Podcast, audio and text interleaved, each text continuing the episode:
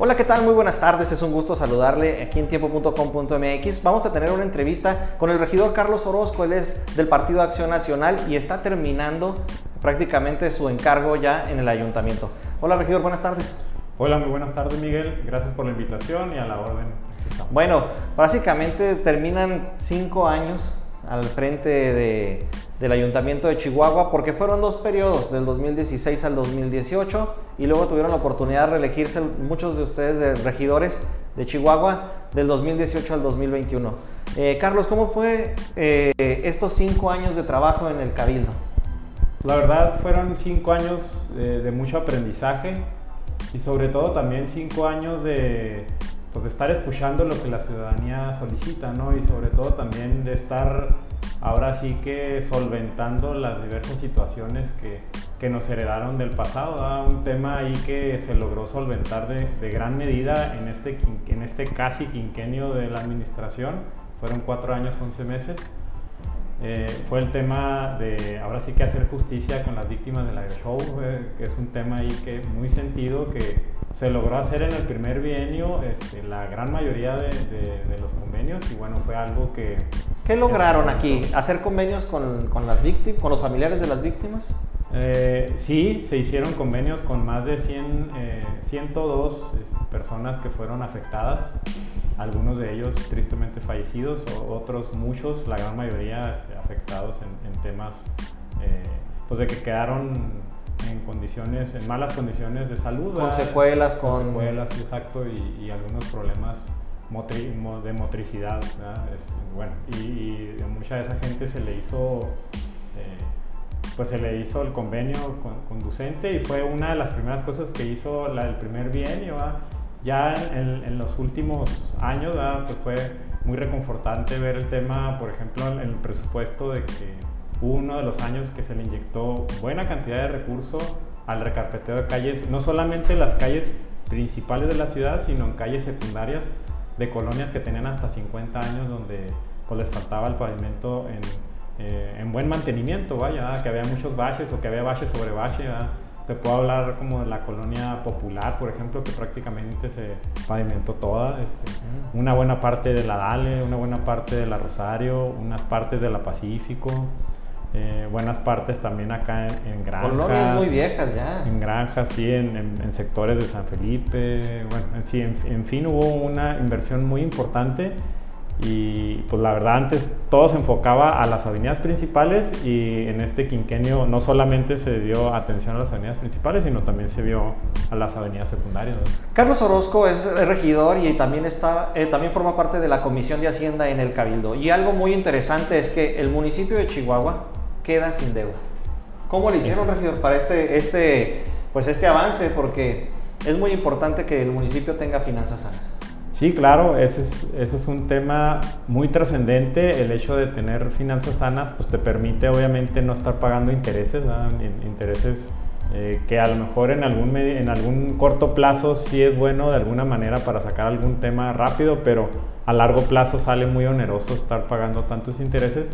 Y bueno, este, desde la dirección, este, tanto en, en, un, en, un, primer periodo de Maru Campos como en esta última parte de, de la licenciada Manque Granados, eh, pues bueno, se tuvo a bien eh, en esas directrices dejar al municipio en cero deuda desde el pasado mes de mayo, eh, desde el pasado, perdón, mes de abril más bien, de, de, este año ya el municipio queda con cero deuda, una deuda que se venía arrastrando desde, el 2012 y también por pues, los créditos puentes que se pidieron en este, en este quinquenio, este, en este quinquenio vaya, de, esta administración que se religió, también tuvo a bien ya estar todo finiquitado. ¿eh? Caso contrario al gobierno del estado, que si gran parte del problema financiero que tiene es que, es que debe mucho, debe 49 mil millones de pesos entre deuda de largo plazo, este, fideicomisos carreteros, este, bonos cupón cero. Entonces, la tanta deuda, tanta deuda que tiene el Estado no le permite tener liquidez. Lo sí. tiene muy, muy atorado. Y, y, el municipio de Chihuahua, el caso ya va a ser lo contrario. Sin deuda, todo todo el recurso que tenga, pues lo va a poder usar libremente. Sí, de hecho, el, el, la siguiente administración va a tener una libertad de acción muy importante ¿verdad? y como te comentaba al principio, también el hecho de no tener un pasivo contingente como el Aero Show, también eso, eso hace que, pues ahora sí que no tengan nubarrones en el camino y que el próximo alcalde pueda tener una cancha de acción mucho más libre y ahora sí que una ejecución más eficiente en beneficio de los ciudadanos. Pues ya prácticamente nos pusiste el siguiente tema, la siguiente administración. Llegará Marco Bonilla. ¿Cómo ves, este regidor, este que llega eh, va a llegar el próximo alcalde?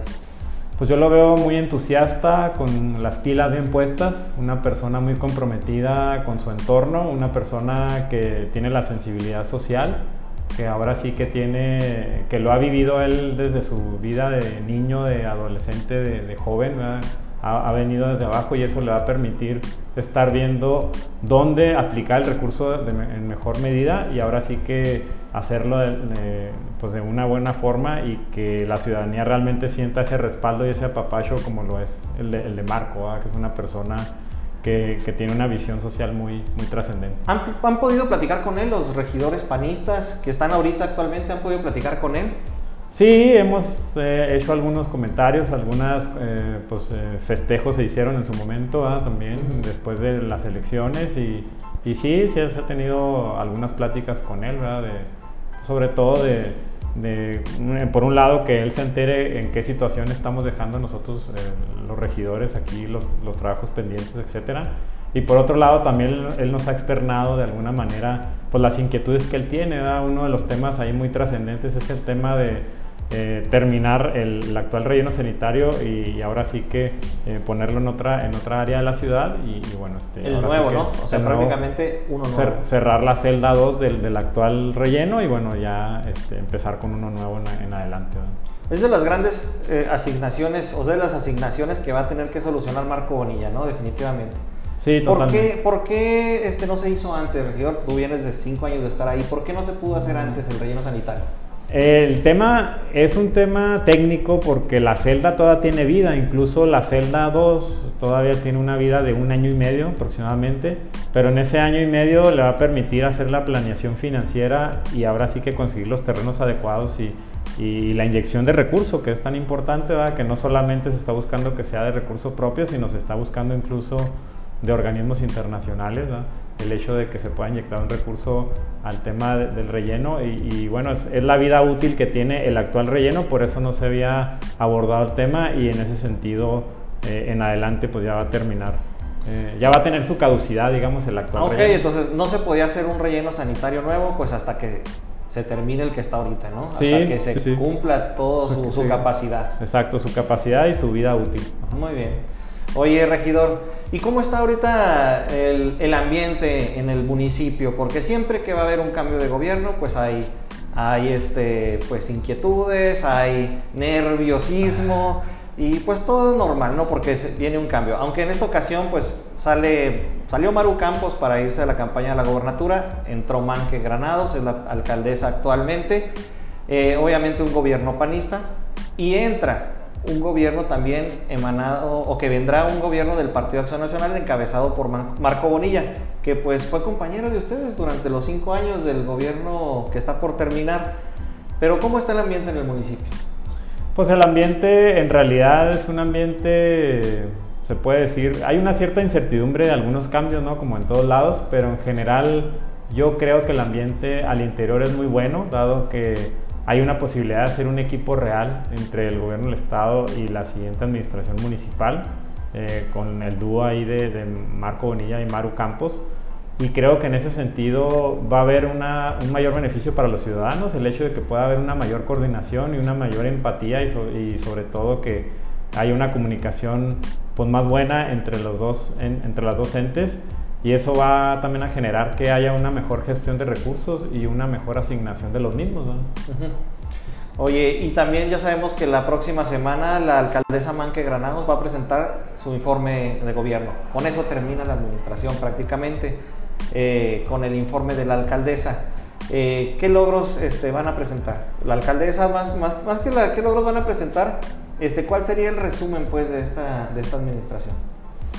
Pues el de los grandes temas es el tema, por ejemplo, de seguridad pública, que a través del, PECU, PECU con las dos etapas que se tuvo, eh, se ha tenido una prevención más importante, pues no solamente en cuestiones del delito, sino incluso hasta en cuestiones de protección civil, por qué no decirlo. Eh, el tema de las cámaras y toda la información que se genera a través del PQ es muy importante para la toma de decisiones y ahora sí para definir los riesgos eh, en, distintas eh, cuestiones de seguridad y en distintas cuestiones de prevención. Eso por un lado. por otro lado, la ejecución, por ejemplo, del, del, presupuesto participativo, donde este año fueron 129 millones de pesos y donde ya la participación social se desbordó y que aún y, cuando el COVID estaba ahora sí que latente todavía, se logró tener una participación histórica.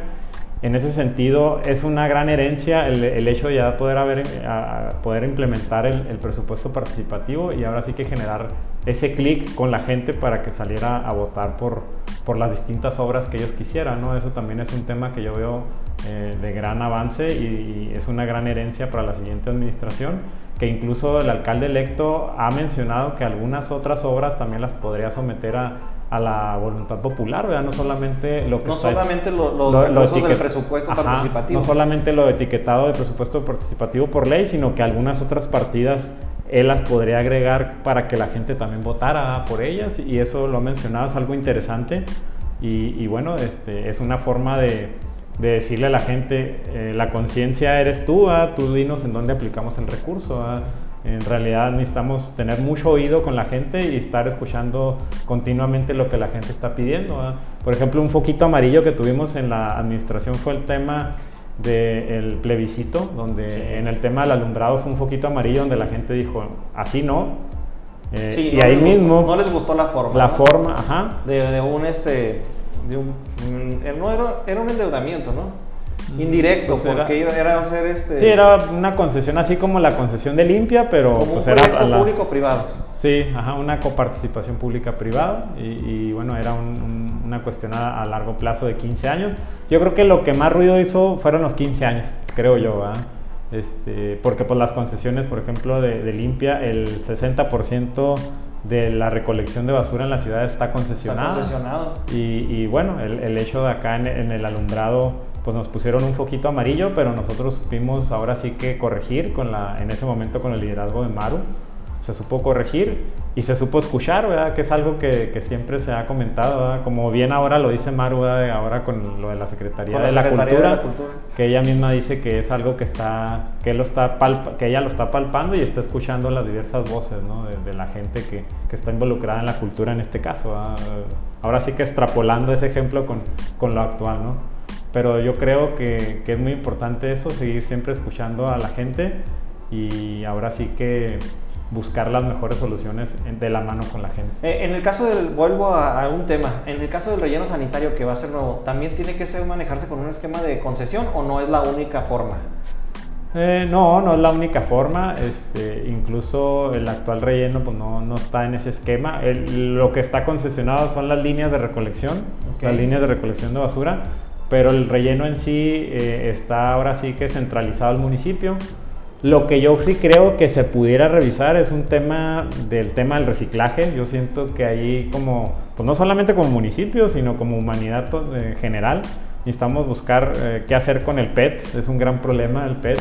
Tantas bebidas el que plástico, las botellas de, plástico, de cualquier refresco, ¿verdad? Sí, sí, sí. Son ese plástico delgado. Exacto, ese, ese PET que a nivel México solo se recicla aproximadamente entre un 15 y un 20% y el otro 80 dices, pues ¿dónde estaba? Y, pues ahí enterrado en, las, en los basureros. Sí. En el mejor de los casos. Sí, sí. Y ya hay estudios, por ejemplo, en el mar, tristemente, el 70% de los peces del mar traen partículas de plástico. Entonces es algo que como sociedad es un foco ya no amarillo, sino rojo que necesitamos buscar ahí.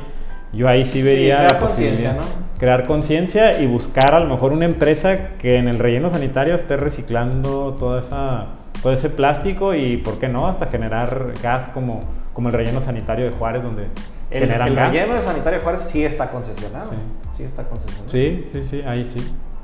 Pero sí, bueno, no, ¿no? sé, no sé si se podría concesionar a lo mejor alguna parte como para el tema del reciclaje o así como que una coexistencia de, algunas empresas con lo, con, lo, con lo público, vaya, y hacer ahí una alianza pública-privada para que esto salga de la mejor manera. Muy bien. Estamos platicando con el regidor Carlos Orozco, él es integrante del Partido Acción Nacional, ahorita es regidor, está en el Ayuntamiento de Chihuahua.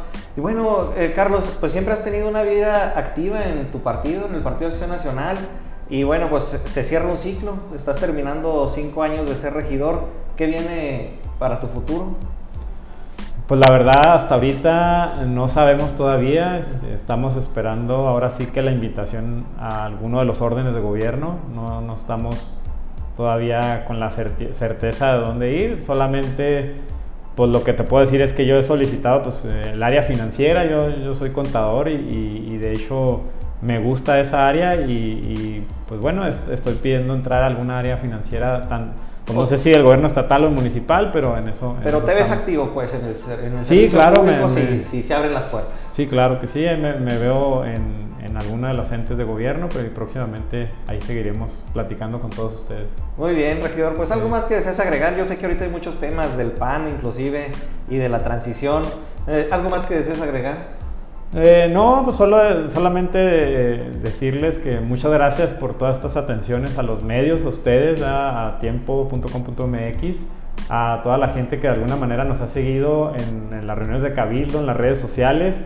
Darle las gracias a los ciudadanos por darnos la oportunidad de ser sus autoridades. Darle las gracias a mi, partido también, ¿por qué no? A, mi familia, a Dios. Y, bueno, pues que aquí seguiremos eh, sirviendo en la medida de las posibilidades en bien de los chihuahuenses.